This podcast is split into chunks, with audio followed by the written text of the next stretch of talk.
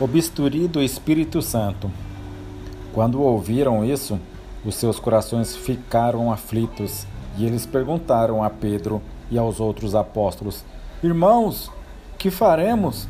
Atos, capítulo 2, versículo 37.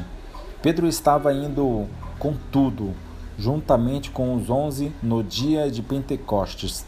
Ele disse à multidão: Portanto, que todos Israel fique certo disto este Jesus a quem vocês crucificaram, Deus o fez Senhor e Cristo. Atos 2, capítulo, versículo 36. Pense no que é correr risco.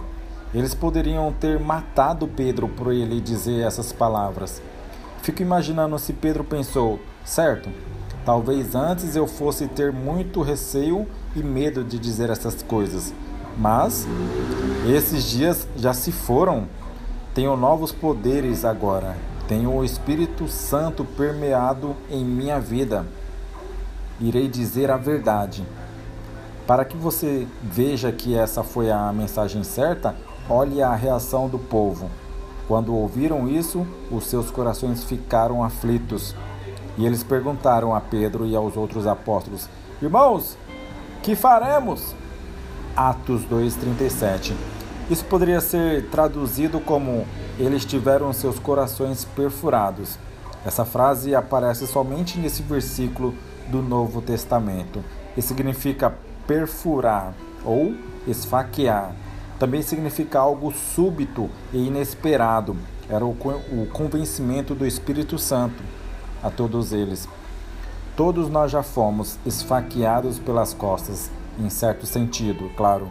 Mas você já teve o seu coração perfurado? É como quando alguém fala algo para você que não é fácil de ouvir. O motivo disso doer é porque foi dito com razão. A sensação é de algo horrível, mas é uma coisa boa. Não pense como uma espada que esteja te matando. Pense como o bisturi nas mãos de um cirurgião que está salvando a sua vida. Em Pentecostes, as pessoas foram perfuradas em seus corações pelo bisturi do Espírito Santo. Havia um senso de dentro delas de que elas deveriam se acertar com Deus. Amém?